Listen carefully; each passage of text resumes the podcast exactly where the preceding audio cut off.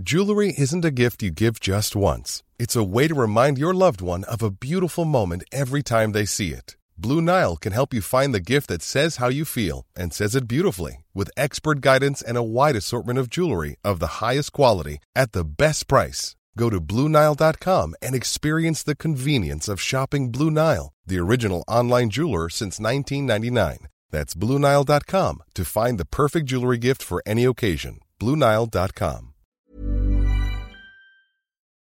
Chers auditeurs, bonjour.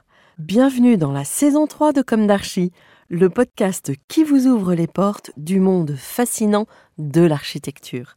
Pour les nouveaux venus, permettez-moi de me présenter.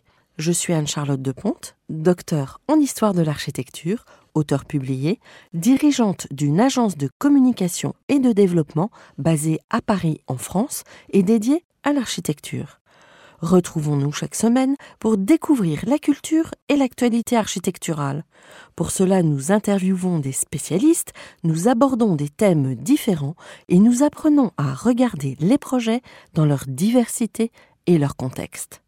Pour vous offrir le meilleur, Julien Rebourg, ingénieur son, est aux commandes techniques du podcast. Merci d'être avec moi aujourd'hui et maintenant, place au talent. Bienvenue dans Comme d'Archie.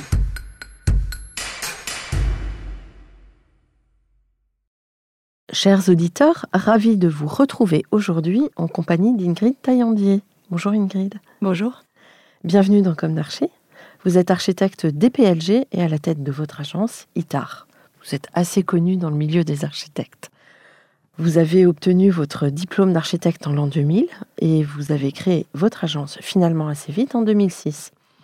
En plus de votre diplôme, vous avez obtenu un master de l'Université de Columbia à New York. Avant de fonder votre agence, vous avez collaboré avec des noms connus dans la sphère architecturale, Philippe Gazot, le grand Richard Meyer, et Benish and Partners.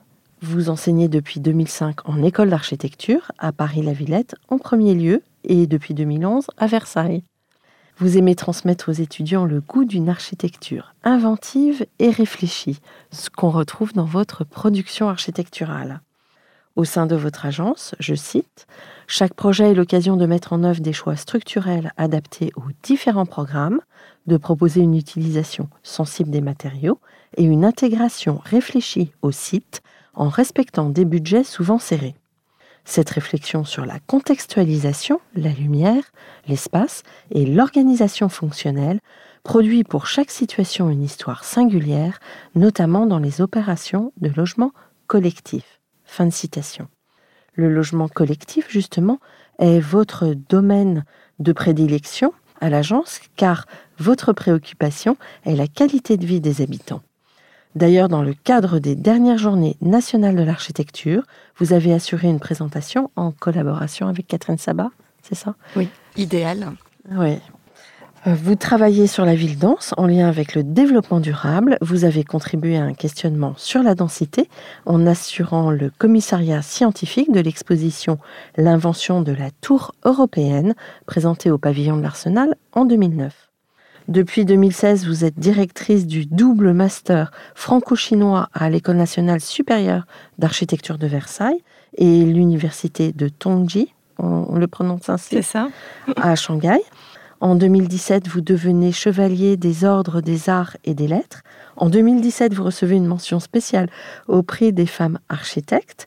Ce 20 octobre, vous entrez à l'Académie d'architecture avec l'éloge de Pierre Parra de l'agence Andro et Parra dont vous admirez les œuvres. Alors, commençons par le début. Quel est votre parcours, votre jeunesse, où s'est ancrée votre envie d'architecture? Quelles ont été vos études? Je suis euh, d'une famille d'artistes et d'entrepreneurs. Donc mon père était sculpteur, mon grand-père était euh, entrepreneur. Il, euh, il a construit pendant 30 ans des barrages et des routes au Maroc. Donc euh, les- Vous étiez déjà imprégné de l'acte de construire Oui, quelque part, même si euh, euh, mon grand-père est décédé avant ma naissance, mais en tout cas, c'était dans le dans, dans l'histoire familiale. Et mon père adorait l'architecture. Et lors de ces euh, des étés que je passais chez lui, on avait beaucoup, beaucoup d'artistes et d'architectes qui passaient. C'était une maison très ouverte. On construisait la maison euh, à, plusieurs. Euh, les amis architectes venaient pour faire des concours d'idées euh, en vacances. Et j'ai trouvé ça passionnant. Je me suis dit que c'était quand même des études assez intéressantes pour qu'on passe ses vacances à en faire des concours. C'est qu'il y avait une passion derrière forte. Et c'est vrai que ça m'a beaucoup influencé pour ce choix. Maintenant, dans les années 90, à la fin de mon baccalauréat, c'était vraiment une crise immobilière majeure. Les agences fermaient. Euh, mes parents m'ont conseillé de, de faire plutôt une prépa euh, commerce. Et c'est euh, un peu au forcing que j'ai réussi à étudier l'architecture en m'échappant aux États-Unis en étant jeune fille au père. Contre le gré de vos parents? Non, je suis partie, avec, mais j'ai fait mes études d'architecture là-bas, ma première année, en, en me débrouillant, en étant auditrice libre aussi en traduisant des articles en français ou en anglais pour payer mes études quelque ah part, euh, ou, que les enseignants m'autorisent à participer euh, à leurs cours. Et vous étiez déjà fluente Non, mais euh, je, parlais plutôt bien. En tout cas, traduire un article d'histoire de l'art de l'anglais au français était plutôt facile. Ouais. Et puis je suis revenue en France où j'ai commencé mes études et c'est vrai que je n'avais qu'un but, c'était de revenir aux États-Unis pour cette fois décrocher un diplôme. Et donc, c'est ce qui s'est passé euh, avec la, Columbia et le master que, j'ai fait pendant un an et demi. Donc, la Columbia, c'est retour aux États-Unis. Voilà, après cinq ans d'études euh, à Paris. À Paris, Belleville. Belleville. Mmh. Donc, un enseignement assez fort. Oui, euh, très uno. Oui. Mais moi, je piochais un peu aussi chez tous ces architectes qui s'intéressaient au, contexte, à la réhabilitation.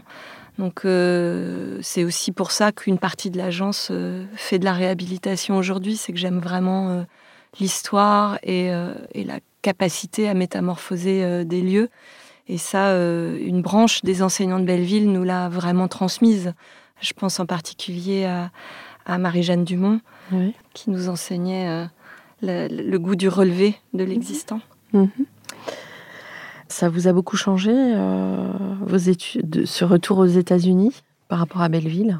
Oui, c'était totalement différent. On était sur euh, une période où Bernard Choumi était euh, le directeur de l'école et on avait presque tous les enseignements qui étaient paperless studio. Donc on, on, était sur ordinateur, ce que je n'avais jamais utilisé avant à Belleville. Donc c'était un vrai choc, un choc culturel. Et quelque part, je me suis raccrochée à ce que je maîtrisais le mieux et je me suis beaucoup investie dans les cours d'histoire de Kenneth Frampton, de John Ockman en théorie de l'architecture, qui est une, enseignante extraordinaire. Et euh, ça m'a aidé à passer le cap. Mais j'ai vraiment, à ce moment-là, failli basculer euh, dans la recherche plutôt historique et faire une, thèse avec Jean-Louis Cohen que j'avais rencontré là-bas à New York, plutôt que de, pratiquer l'architecture. Et puis euh, au retour en France, euh, je me suis dit qu'il fallait absolument que je, retourne au dessin, euh, au chantier. Et donc j'ai rejoint l'équipe de Philippe Gazot pour qui j'avais déjà travaillé auparavant pendant mes études. Mhm. Donc aujourd'hui, vous avez un certain nombre de références architecturales construites.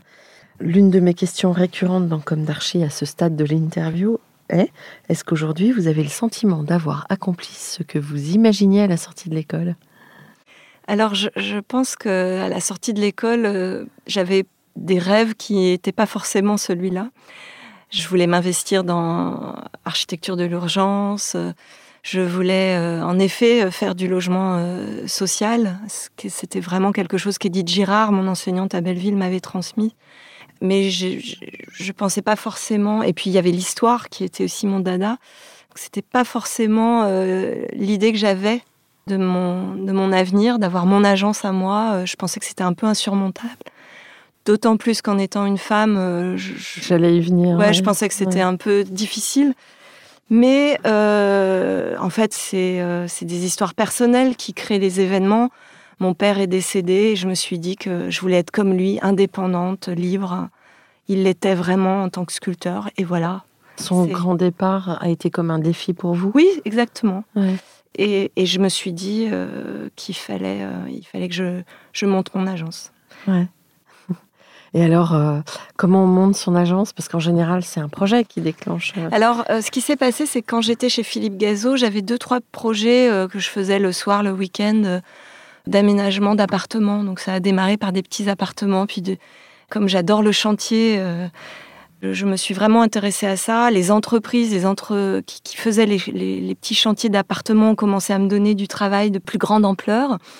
Et euh, j'ai fini par euh, avoir des propositions pour faire une maison, une extension de maison. Donc ça devenait vraiment des projets euh, qui étaient difficiles de faire le week-end et le soir. Et donc ça tombait bien. Il y avait un peu moins de travail chez Philippe Gazot. Et donc je suis partie voler de mes propres ailes. mais il m'a quand même beaucoup aidé puisqu'il m'a confié des, concours à faire en, en tant qu'indépendante. Donc j'ai gardé un pied dans l'agence pendant trois ans. C'est pour ça que j'ai monté mon agence euh, très doucement. Euh, voilà, en 2006, euh, trois ans après avoir quitté Philippe Gazot. D'accord. Et alors, on, parlait de Richard Meyer tout à l'heure. Comment vous l'avez rencontré? Alors j'ai été pistonnée par Kenneth Frampton, qui est un, grand ami de, de Richard Meyer. J'avais très envie de travailler dans une, euh, une grande agence, mais qui avait des valeurs euh, euh, plutôt européennes et, une, une, façon de travailler plutôt à l'européenne. Donc c'était plutôt très enrichissant la façon de faire des concours, euh, le poids de la maquette euh, dans les projets, euh, l'intérêt pour, pour la question constructive, qui était plutôt normative. On a, ils avaient déjà, depuis des décennies, normé la façon dont, dont, ils voulaient construire les bâtiments, mais c'était quand même très intéressant, très enrichissant. Et puis, une équipe formidable avec qui j'ai travaillé. maintenant, c'était vraiment la période très vieillissante de Richard Meyer. Et, donc je pense qu'on était un peu arrivé au bout de son expérimentation euh, architecturale et c'est l'innovation qu'il avait pu apporter dans les années 80-90. Donc, vous, euh, vous montez votre agence. Vous commencez par des appartements, puis des maisons. Et ensuite, euh, est-ce que vous pouvez nous parler de l'histoire de vos projets, justement? Oui, le premier projet, euh, c'est euh, ma première candidature pour du logement social auprès de Paris Habitat et j'ai été sélectionnée. C'était un petit concours. On était quatre candidats, je crois, enfin en tout cas quatre sélectionnés et je l'ai gagné. Euh, je, l'ai appris. J'étais je venais d'accoucher, donc c'était des grands moments. C'était un beau cadeau de naissance. Beau cadeau de naissance. Et, euh, et ce petit projet, il, ce n'était que sept logements, mais euh, j'y ai mis tout mon cœur et je pense que j'ai mis les fondements de ce que je pensais sur euh, la qualité du logement qu'on pouvait apporter, qu'un logement pouvait être une petite communauté, collectivité, qu'il fallait que les gens aient envie de se rencontrer en son sein, que c'était aussi un lieu intermédiaire entre l'espace public, la rue, et l'espace privé, le logement, et qu'il fallait qu'il y ait une petite cour, un espace euh, éclairé où on ait envie de, rencontrer son voisin. Et donc, contrairement aux, autres candidats, pour rentrer dans la petite histoire, je n'ai pas mis d'ascenseur, ce qui m'a permis de créer une cour ouverte. Et dans cette cour, les habitants euh, mettent un sapin de Noël, euh, déjeunent le, en été parce qu'elle est à l'ombre, donc en, pleine chaleur ensemble. Et les coursives ont, permis de créer des liens euh, et, permis également d'éclairer naturellement les cuisines, même pour les petits T2 qui sont du coup des appartements traversants. On sait l'intérêt du traversant aujourd'hui avec le réchauffement climatique. On peut ventiler son appartement la nuit. Et donc ce, petit logement, il en engendré d'autres. Et euh, c'était exponentiel, 14 logements, 28 logements. Je pense que par rapport à mes... Euh, par rapport aux architectes de ma génération, euh, j'ai peut-être été un peu moins vite. Euh, ce qu'il fallait que je gère tout euh, de front, d'autant plus qu'en même temps que j'ai monté l'agence, j'ai été enseignante associée à la Villette, donc la même année, toujours 2006, une grande année. Et donc j'ai continué à, faire tout en même temps. Et c'est vrai que j'y suis allée lentement. L'agence a grossi vraiment de façon exponentielle, et tant mieux, parce que je pense que pour garder le lien avec euh, les projets qu'on fait, la force euh, conceptuelle qu'on veut y mettre et, euh, la maîtrise de, de, ces conceptions, il faut quand même prendre son temps et, ne pas grossir trop vite pour maîtriser tout ça. Oui, pour s'inscrire dans une certaine durabilité. Oui. D'autant que les activités d'une agence d'architecture, on sait bien que c'est un peu en vague. Euh, quand vous gagnez un projet, hop, vous repartez euh, rassuré, surtout quand c'est un gros projet qui, quand même, dont les honoraires sont proportionnels. Ça permet euh, de repartir sur une longue période, mais parfois il y a des creux et pas évident à gérer. Et puis maintenant, comme vous le disiez, le fait que j'ai été commissaire de cette exposition que j'ai proposée au pavillon de l'Arsenal sur l'invention de la tour européenne, j'ai été amenée à faire quelques conférences, j'ai été invitée dans les écoles, j'ai été invitée euh, dans certaines villes qui, mmh. euh, qui avaient cette question de la densité haute à gérer. Et euh, au, bout d'une dizaine d'années, on s'est dit, mais peut-être qu'elle peut construire des tours aussi, et pas seulement en parler. Et donc, c'était c'était très, très agréable quand j'ai été invitée à, à, concourir, en particulier à, à Batignolles, avec l'agence Fraîche, où on a non pas gagné sur concours, mais sur intention.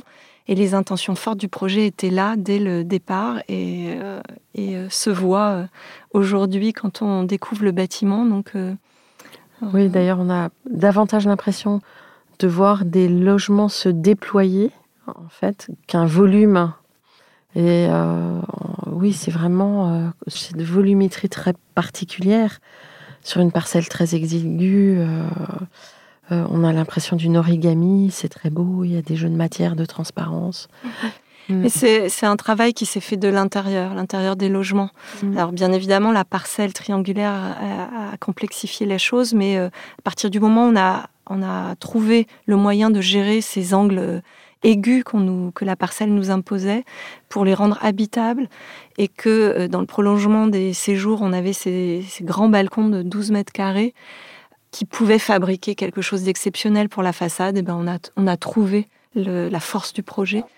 Et, euh, donc, euh, on est vraiment parti de l'intérieur. Et d'ailleurs, les habitants qu'on est retournés voir récemment pour faire des portraits nous disent que c'est euh, une qualité architecturale, de qualité d'espace, de double orientation, de lumière exceptionnelle. ils ont vraiment une pièce en plus, l'espace extérieur. Ils peuvent y mettre un vrai salon, ils peuvent y mettre une vraie table, ils peuvent y bricoler, ils peuvent y jardiner. Et ils m'ont tous dit, parce que beaucoup sont passés euh, le week-end dernier euh, pendant les journées nationales de l'architecture, euh, nous rendre visite. J'ai reçu à peu près sept familles. Ils m'ont tous dit qu'ils ont passé un confinement fantastique dans leur appartement. Donc, quelle quelle chance d'entendre ça. D'autant plus qu'il y avait des espaces partagés. C'était la force de ce projet-là. Mmh. On a, dès les intentions du projet, euh, euh, avant d'être lauréat, c'est ce qu'on avait euh, inventé avec base. C'était de dire on allait offrir une kitchen club extérieure et un studio partagé. Et ça, pendant le Qui confinement. permet aux habitants de recevoir leur famille. Voilà, le studio partagé. Et on peut le louer à la journée ou à la semaine. Et euh, on peut réserver des plages horaires euh, pour cette grande terrasse partagée avec table, euh, plancha, évier, frigo. Donc c'est c'est un vrai lieu de, de, vie collective. De convivialité. Ils ont, ils ont fait plusieurs fêtes de voisins qui leur a permis de tous se rencontrer. Et malgré la, la, dimension, on est sur 120 logements, euh, malgré cette dimension quand même assez importante de logement, euh, visiblement, il y a une entente incroyable entre les gens au sein de, cet immeuble. C'est aussi lié à la séquence d'entrée dans l'immeuble. On a un porche qui donne sur un espace vert. L'espace vert amène à un escalier qui amène à la terrasse partagée. On a euh, différentes volumétries qui équilibrent cette densité très importante qu'on nous a demandé. On était sur un COS, un coefficient d'occupation du sol de 8 sur mmh. cette petite parcelle triangulaire. Donc comment jouer des densités et des morphologies bâties pour faire que cette densité perçue était acceptable? Hmm. Et c'est vrai que le cœur d'îlot très végétalisé a beaucoup joué. Avec une œuvre d'artiste, si mes souvenirs sont bons. Hmm. C'est un très très beau projet qu'on aperçoit quand on, passe en train, euh, quand on arrive ou on repart de Saint-Lazare. Donc euh, je, je, recommande à tout le monde de regarder cette zone d'immeubles très contemporains, on l'aperçoit. Hein, il se détache. Dans, dans ce projet, vous avez, je crois, dessiné pas mal de détails. Oui, on a, j'ai beaucoup milité euh, pour euh, la préfabrication béton. Et, le fait de pouvoir étudier très en amont les détails avec les préfabricateurs nous permettent d'assurer sur le chantier une finition parfaite. Et on est dans une vraie problématique aujourd'hui, surtout en Ile-de-France, sur des malfaçons, des ouvriers non qualifiés qui travaillent dans des conditions extrêmement dures. Et euh, c'est important de, réfléchir à, l'avenir de, la préfabrication pour euh, bénéficier de cette qualité de finition possible et faire bénéficier aux habitants aux alentours de moins de nuisances puisque les chantiers sont vraiment réduits en préfabrication. On est le premier projet à s'être terminé de cette euh, zone-là de Batignolles c'est évident que la préfabrication a beaucoup joué. Je pense qu'on a gagné plus de six mois de chantier. Mmh.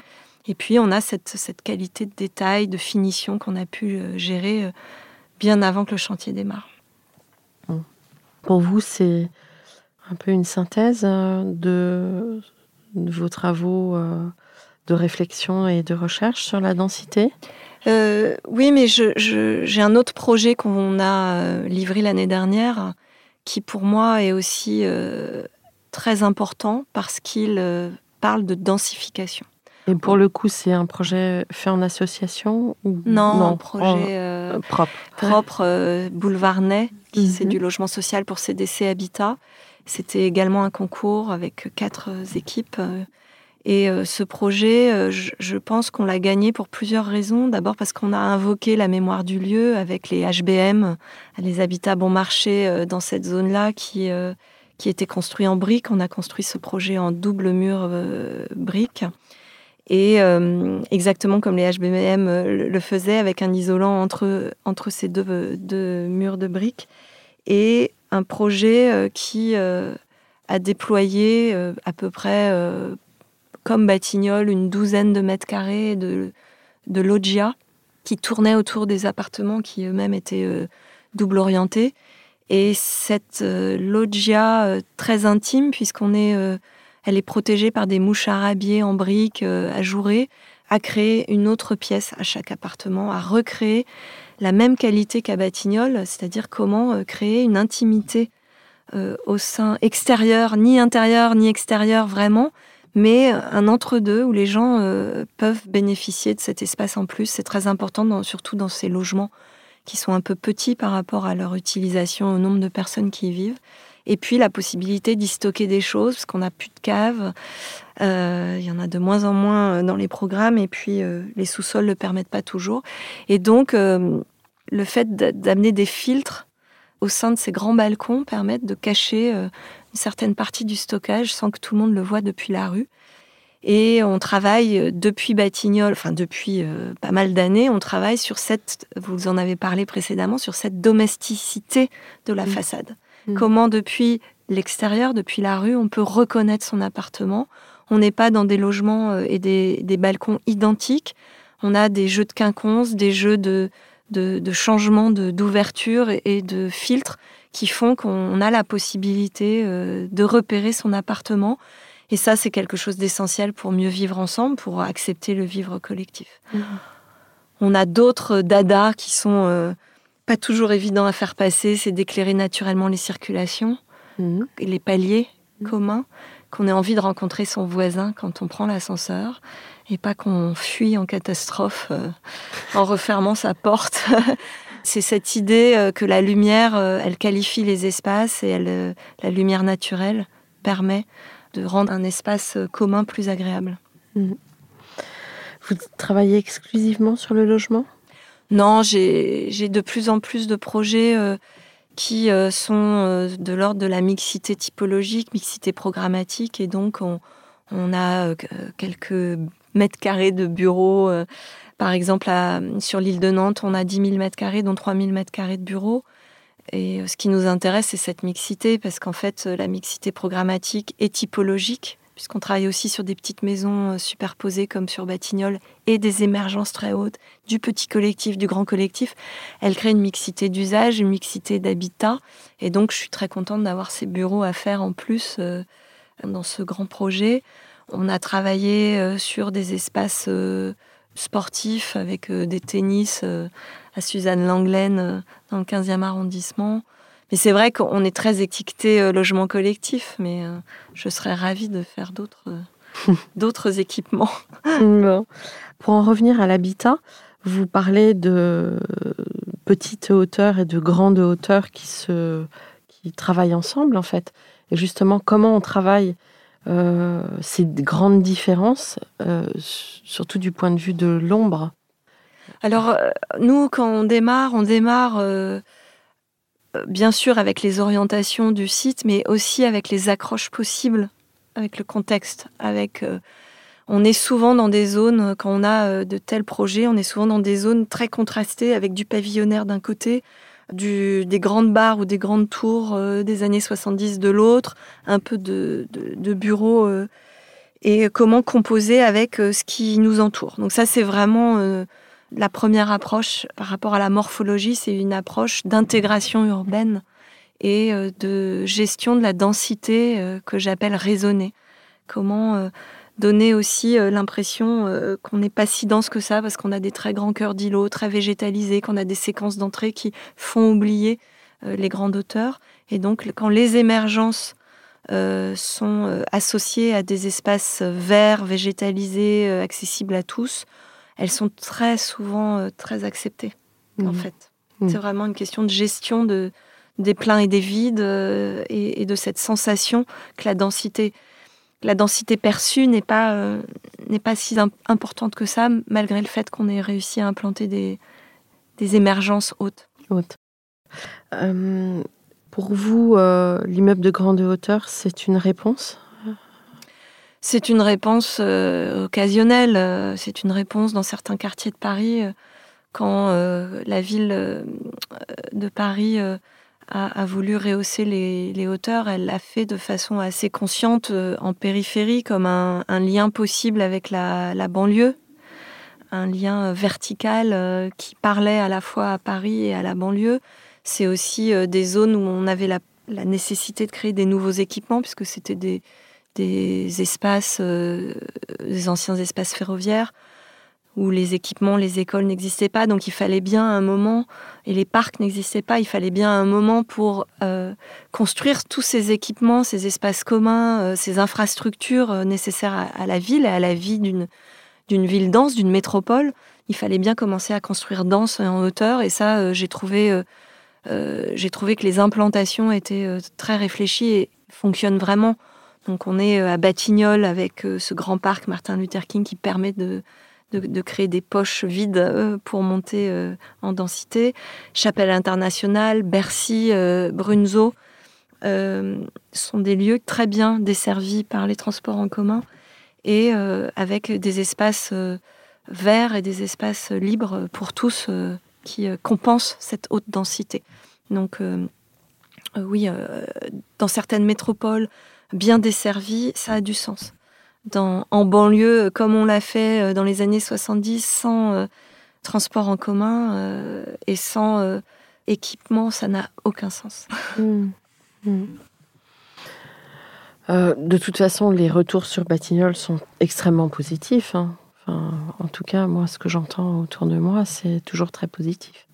Mmh. Oui, avec l'agence Fraîche avec qui on a conçu ce projet, on est, très fiers, on est, on est très sollicités. Et euh, les écoles nous demandent aussi d'analyser le bâtiment, d'analyser les espaces euh, partagés, nous posent des questions. On voit que quand les étudiants s'intéressent à, nos bâtiments, euh, c'est quand même une grande fierté parce que ça veut dire qu'ils peuvent devenir des modèles. Mmh. Comment est composée votre équipe? J'ai une quinzaine de personnes autour de moi et c'est vrai que euh, l'agence a, pris de l'ampleur ces dernières années parce que j'ai eu la, chance d'être euh, sélectionnée sur des plus gros projets. Et comme vous le disiez, euh, plus on a de projets, plus on peut développer ou avoir des, architectes qui peuvent travailler à côté sur des thèmes et ne, non pas uniquement focaliser sur les projets de l'agence. Donc, j'ai quelqu'un qui travaille sur euh, les valeurs de ce qu'on veut produire, sur euh, euh, la densité, sur les espaces collectifs et les espaces participatifs. J'ai quelqu'un qui maintenant travaille sur les maquettes et trouver du sens dans la conception à travailler en maquette. Et donc tout ça, je, c'est arrivé récemment et c'est fantastique parce que ça nourrit l'agence, ça, ça, nous permet de souffler un peu et de pas être uniquement euh, focalisé sur nos projets. Alors, le sujet de la femme architecte, c'est euh, la femme architecte euh, bah, n'existait pour ainsi dire pas hier, hein, c'est encore très très récent. Aujourd'hui, euh, il y a un prix de la femme architecte Catherine Guyot qui le mène dit d'ailleurs, elle est intervenue dans Comme d'Archi, elle-même qu'elle sera ravie le jour où le prix s'arrête parce que ça veut dire qu'on n'en a plus besoin. il y a d'autres prix d'ailleurs qui se sont créés. Vous donc vous avez démarré à un moment où il y avait quand même euh, une prégnance euh, des hommes dans ce milieu de la construction et de l'architecture. Vous avez trouvé ça donc si difficile que ça? En fait, euh, j'ai eu la chance surtout de bénéficier de cette capacité des bailleurs sociaux de faire confiance aux jeunes architectes. Avant tout, j'ai peur que cette capacité à lancer les jeunes agences aujourd'hui est beaucoup diminuée du fait que les bailleurs sociaux construisent en VFA et donc euh, achètent à des, euh, promoteurs euh, leurs bâtiments et, et, font de moins en moins de maîtrise d'ouvrage directe. Donc ça, cette première chose, j'en ai bénéficié. Je ne sais pas si être une femme a été plus dur ou pas pour me lancer. En tous les cas, ce qui est sûr, c'est que mon caractère un peu trempé a beaucoup aidé. Je lâche, je lâche pas grand chose. Mais Avec votre voix douce, vous lâchez rien. Mais non, c'est pas que je lâche rien, c'est que je, je, suis très très à l'écoute de ce qu'on me dit. Je pèse le pour et le contre. J'arrive à faire des compromis qui vont pas euh, mettre en danger euh, le projet lui-même et la conception et la force euh, et la qualité du projet. Donc non, je, je pense qu'on est d'ailleurs une génération très à l'écoute, beaucoup plus à l'écoute que nos aînés qui avait un certain ego. Mais euh, je fais aussi, comme, comme je suis enseignante, je pense que j'arrive aussi à faire preuve de beaucoup de pédagogie. Mhm. J'explique pourquoi je ne lâche pas. J'explique pourquoi c'est si important. J'essaye de convaincre. Et euh, c'est évident que ce contact humain, euh, il, aide, il aide beaucoup. Maintenant, être une femme, non, c'est pas si évident. Je, je pense que j'ai beaucoup moins construit que mes que vos confrères. Que mes confrères en ayant démarré en même temps. Je pense que euh, on mène tout de front. Euh, oui, la vie de famille. Euh, je, suis invitée, c'est assez paradoxal, je suis invitée un peu partout en Europe, même en Chine, à faire des, conférences. Je suis pratiquement pas invitée en France à le faire. Et voilà, on, a, on, sait que les institutions françaises ne jouent pas le jeu. Elles invitent beaucoup, beaucoup d'hommes. Euh, à, parler de leur projet. Quand je suis invitée, c'est pour parler de mon, ma situation de femme architecte. Ça ne m'intéresse pas. Ce qui m'intéresse, c'est de parler de mes projets. C'est pour ça que je vous disais que pour moi, c'était vraiment la matière qui comptait. Ensuite, maintenant, euh, j'étais très euh, choquée par la photo des jeunes albums de l'architecture que j'ai découvert la semaine dernière lors de l'exposition à la Cité de l'Architecture. On, est, on a 27 euh, architectes qui, euh, au sein d'une quinzaine d'équipes, ont été promus euh, aux albums de la jeune architecture. On n'a on a que deux femmes. Mmh.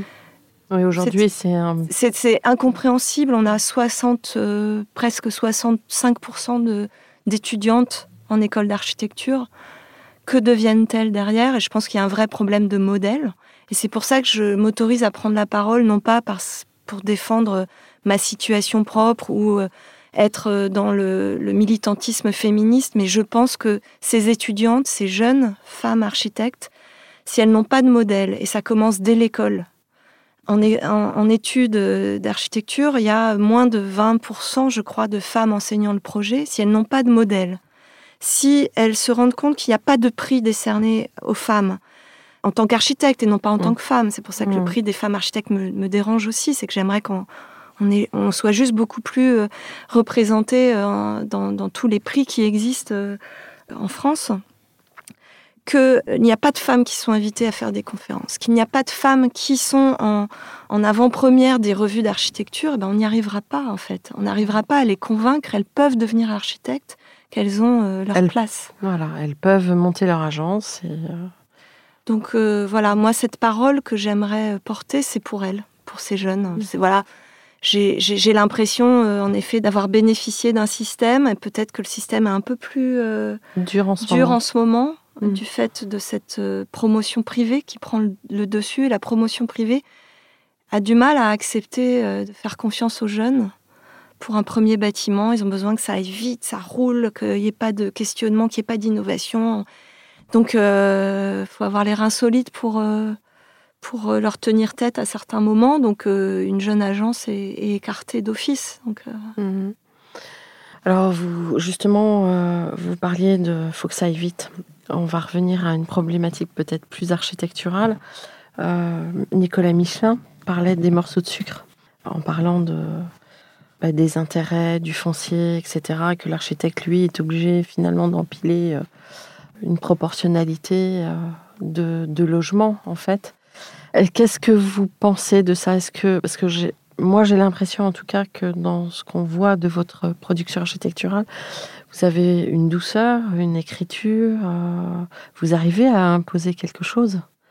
Il se passe quelque chose dans votre architecture. Vous n'êtes pas dans euh, le quadrangulaire euh, mmh. pur et dur. Moi, et... moi, je pense que tous les sujets que j'ai évoqués, qui sont des sujets qui partent mmh. de l'intérieur de l'habitat, comme de la relation du bâtiment à son quartier et à sa mmh. ville, tous ces sujets, quand on les assemble et quand ils sont bien traités et que la qualité est au rendez-vous, forment un, un, tout homogène, compréhensible et accepté, ac acceptable par tous. Donc, euh, je pense qu'on on, on est dans une période très dangereuse où les labels et euh, la recherche euh, à tout prix de qualité environnementale qui nous sont dictés soit par les labels, soit par les BET environnementaux, euh, sont en train de produire une architecture très compacte, massive, homogène, des boîtes à chaussures. Et j'en ai peur parce que même les meilleurs d'entre nous se glissent dans cette facilité à, à résoudre les questions euh, et les contraintes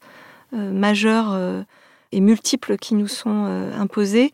Et euh, en plus de ça, on sait très bien qu'un bâtiment compact coûte moins cher. Donc en fait, on est en train de se retrouver euh, dans des situations où on n'est pas loin de ce qu'on faisait dans les années 60, après-guerre, euh, pour construire vite, moins cher. Ouais.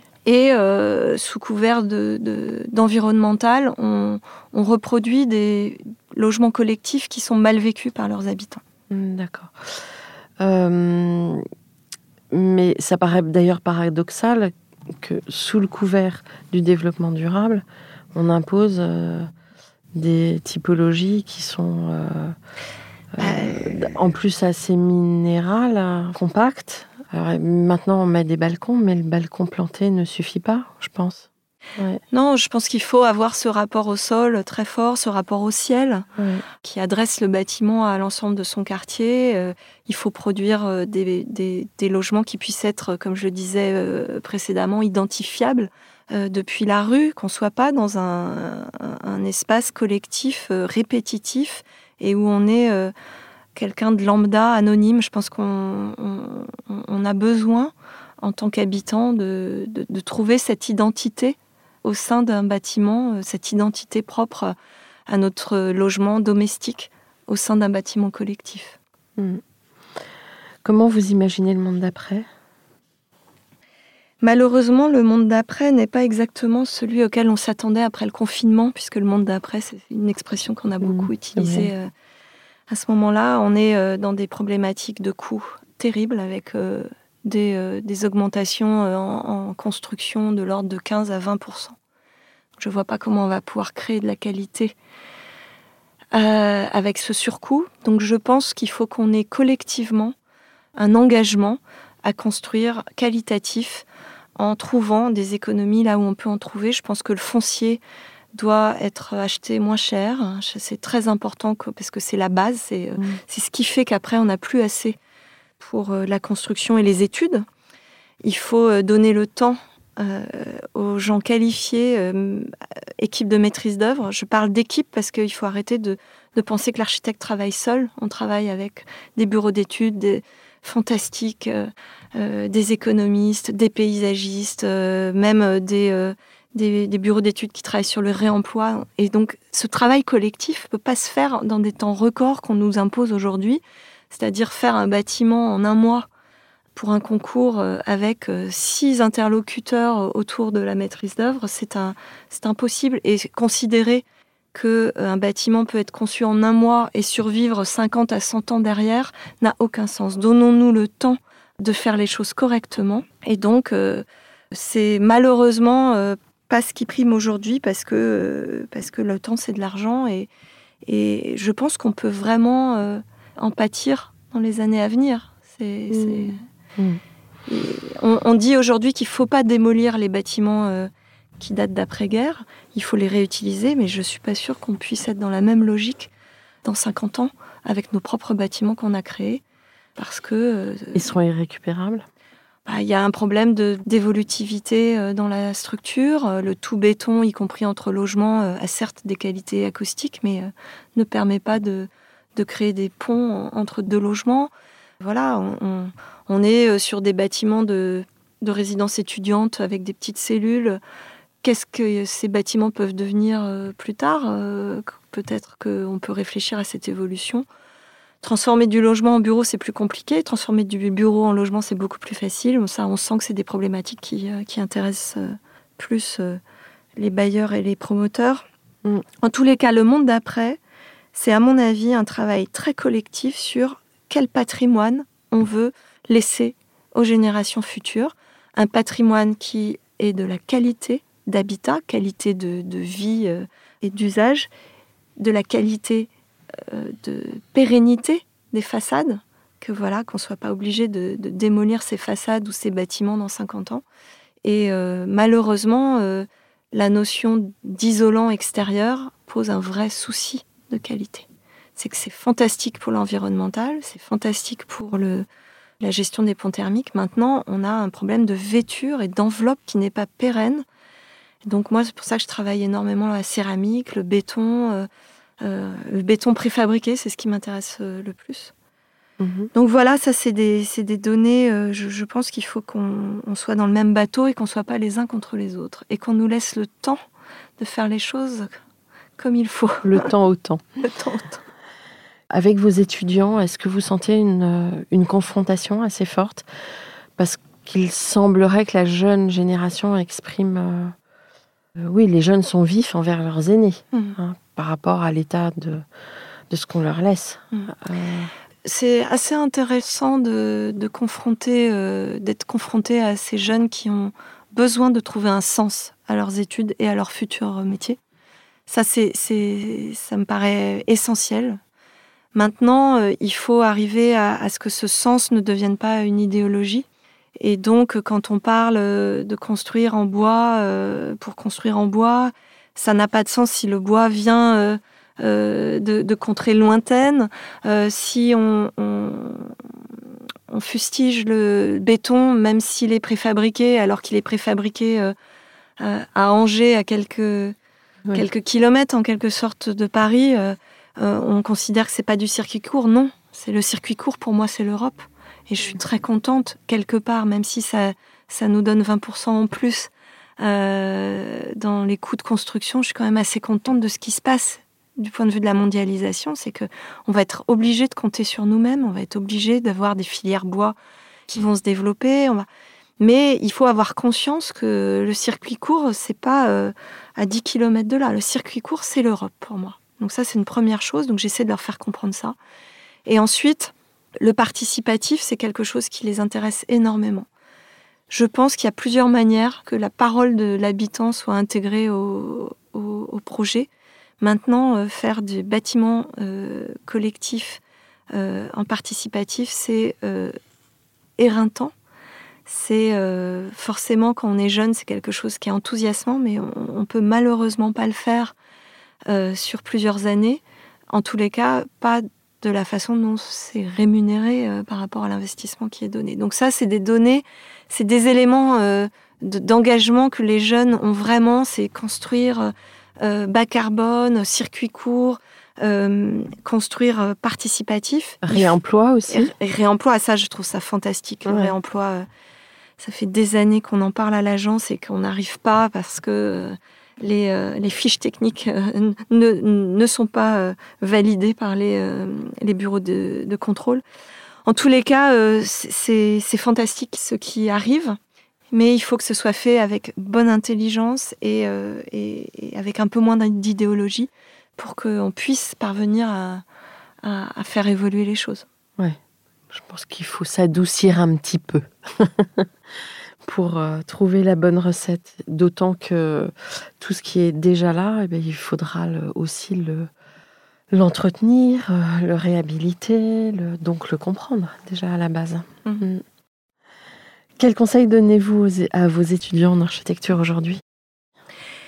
Ce que j'aimerais leur dire, c'est qu'il n'y a pas qu'une seule façon d'exercer le métier. On focalise beaucoup euh, sur euh, euh, les agences, signer en son nom propre un bâtiment. Voilà, l'activité salariale est aussi fantastique parce qu'elle n'a pas tous les désagréments de l'administratif. J'aimerais bien redevenir salarié et ne faire que dessiner être euh, architecte en amont d'une opération, euh, dans la maîtrise d'ouvrage, c'est fantastique aussi parce qu'on sait qu'un beau projet architectural, s'il il, démarre de très bonnes bases urbaines et de, programmatique, va, euh, va avoir le loisir de se développer correctement. Donc il faut essaimer partout, chez les promoteurs, dans les collectivités locales. Il faut que l'architecture déploie ses métiers, les métiers de recherche, euh, en laboratoire euh, d'analyse, d'histoire autour euh, de, l'architecture et de communication. Ce que vous faites est fantastique. Il faut communiquer auprès du grand public, c'est essentiel. On essaie. D'abord racontant une histoire humaine, parce que de toute façon, on est là les uns pour les autres. Et je crois que l'architecte a aussi un problème d'image. Et aujourd'hui, et alors qu'il a un métier euh, très très riche, très complet, que dans la majorité des cas, il est de très bonne foi et, il œuvre toute sa vie avec justement passion, beaucoup d'énergie, parce que c'est aussi un métier pas facile avec des responsabilités énormes. Mm. Oui, ce qui est important de, dire, je pense, c'est qu'on a vraiment cet esprit euh, de servir euh, le service public, de servir l'architecture en, tant que patrimoine euh, pour tous. il faut le savoir, sur euh, des, bâtiments de grande ampleur, on est sur 4 à 5 ans d'investissement et on est souvent toujours là alors que les équipes changent face à nous. On est très investi et on, a cette, cette, notion de travailler euh, pour, pour la collectivité. Mm. C'est très fort, je pense que c'est ce qu'on, c'est dans notre ADN depuis nos études. il y a un, conseil que j'aimerais donner aux jeunes euh, agences, c'est que il faut pas abandonner le chantier. Parce que tout se joue à ce moment-là, c'est-à-dire une compréhension de la contrainte économique, une compréhension de comment construisent et euh, sont mis en œuvre les, matériaux par les entreprises et essayer d'aller de faire un pas vers elles, c'est très important. Mmh. Donc le chantier, il faut euh, le conserver. Dans mon agence, on est organisé pour que ceux qui euh, dessinent et conçoivent le projet le suivent derrière en chantier. C'est très important qu'il soit pluridisciplinaire, qu'il puisse vraiment être à la fois les bottes dans, le, dans la boue et, et la tête et le, dans, dans la réflexion sur l'habité, sur l'usage et sur les matériaux. Donc en fait, on, on, a, on a cette particularité de, de suivre un projet pour chaque chef de projet pendant 4-5 ans. Il y a une vraie mémoire projet oui. qui s'instaure. Bon, est-ce que un mot de la fin, le fameux mot de la fin, une ouverture sur le futur? Euh, Une ouverture sur le futur. Moi, j'aimerais que la densité soit pas euh, condamnée à, chaque fois. je pense qu'il faut continuer à construire dense euh, dans les lieux qui le méritent, qui sont desservis par les transports et dans des zones de métropole et de, urbaine dense. Voilà, attention à ne pas repartir dans le, tout pavillonnaire, puisqu'on ne peut pas aujourd'hui continuer à dépenser euh, nos, nos- surfaces de pleine terre et nos surfaces agricoles. Voilà, c'est-à-dire la ministre qui récemment s'est prononcée sur, euh, je crois qu'elle a été maladroite dans sa manière de l'exprimer, mais c'est plus l'étalement urbain dont elle voulait parler plutôt que la typologie de la maison qui quand même fait rêver la majorité des gens. Et si Je on crois peut... qu'on est 80% des Français rêvent de maisons individuelles. Exactement, donc on peut pas empêcher les gens de rêver quand même. Mais apporter euh, les qualités de la maison individuelle au sein Ouais. d'un logement, Ouais. ça c'est euh, ce qui m'intéresse. Oui. Bien écoutez, euh, on est euh, impatient de découvrir les prochains projets qui sortiront de votre agence. On est sur des projets en bois, des projets en pierre massive. On, on a, Ouais. On, on a vraiment été sollicité pour euh, de très beaux projets. euh, En pierre massive, vous travaillez avec qui? On travaille avec Verekia Ouais, et euh, Visten. D'accord. Bon. Bon, ce sont des promoteurs ouverts et agiles. Oui. Merci beaucoup, Ingrid. Taillandier, pour, euh, pour votre euh, témoignage. Chers auditeurs, merci pour votre écoute. On se retrouve la semaine prochaine pour notre nouveau numéro en français. N'oubliez pas le numéro en anglais d'ici là. Et prenez soin de vous. Au revoir.